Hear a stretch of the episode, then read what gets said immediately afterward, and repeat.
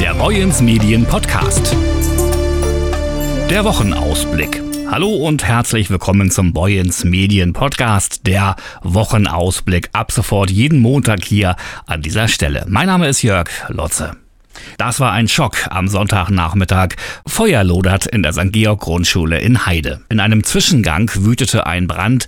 Glücklicherweise waren die Einsatzkräfte so schnell zur Stelle, dass sie ein massives Ausbreiten der Flammen gerade noch verhindern konnten. Trotzdem hat sich das Feuer teilweise in das Dach der Sporthallen, Vorräume und auch des Pavillons gefressen.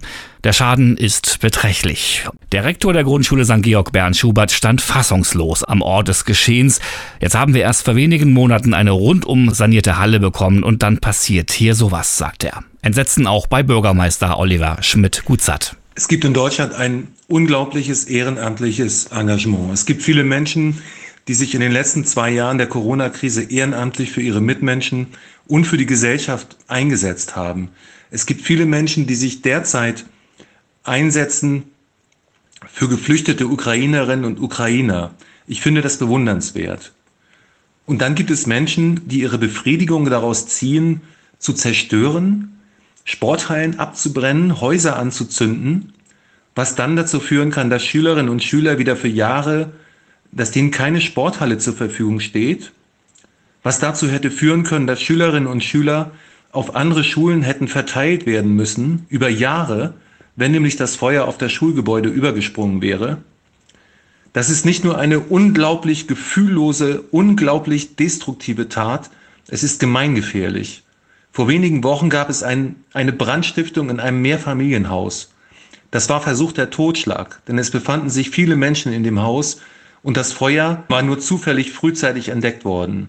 In beiden Fällen hat der Täter auch das Leben und die Gesundheit von Feuerwehrleuten in Gefahr gebracht. Der Unterricht konnte heute wie geplant stattfinden, allerdings muss Sport bis auf weiteres ausfallen. Eine Begehung des Brandortes sollte heute erfolgen, sagte eine Polizeisprecherin. Relativ rasch haben sich die Hinweise auf Brandstiftung verdichtet.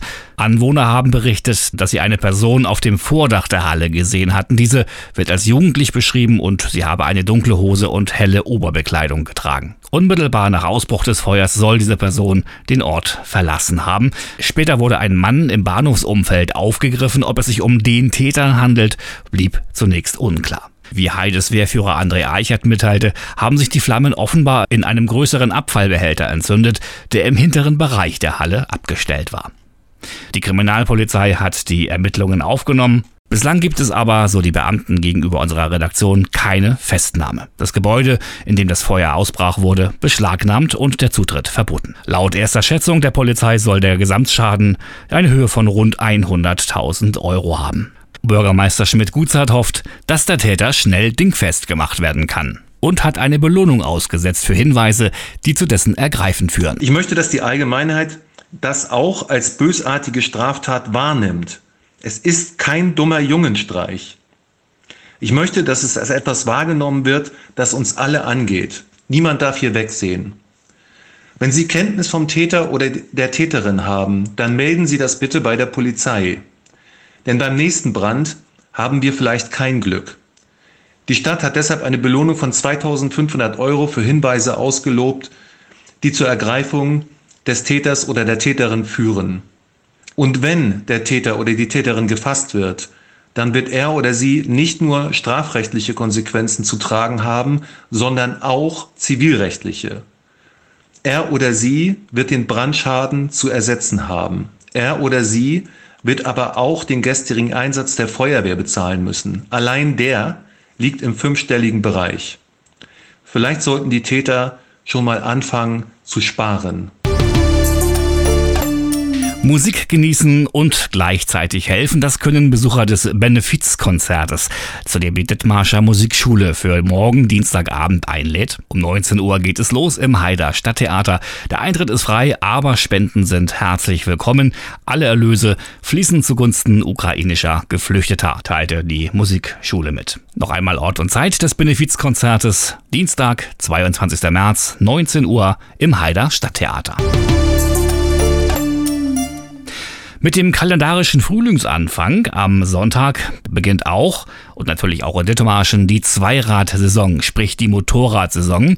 Sofern die Maschinen in Ordnung sind, kann es wieder auf die Piste gehen. Darauf freuen sich auch Brunsbüttels Bürgervorsteher Michael Konkowski und Brunsbüttels Bürgermeister Martin Schmedje. Ich muss mir noch erstmal einen Termin in der Werkstatt holen. Ich bin ein bisschen im Verzug. Also Reifen sind blank, TÜV ist abgelaufen und Bremsen müssen auch neu. Also bin aber guter Dinge und will da jetzt mal anrufen. Eigentlich wollte ich das schon vor Wochen erledigt haben, weil jetzt wollen natürlich alle einen Termin haben. Ich weiß ja, wie das läuft, aber es nützt nichts. Das Tagesgeschäft hat dann eben auch Vorrang, Michael. Motorradfahren, so schön es auch ist, aber es ist eben auch ein Hobby.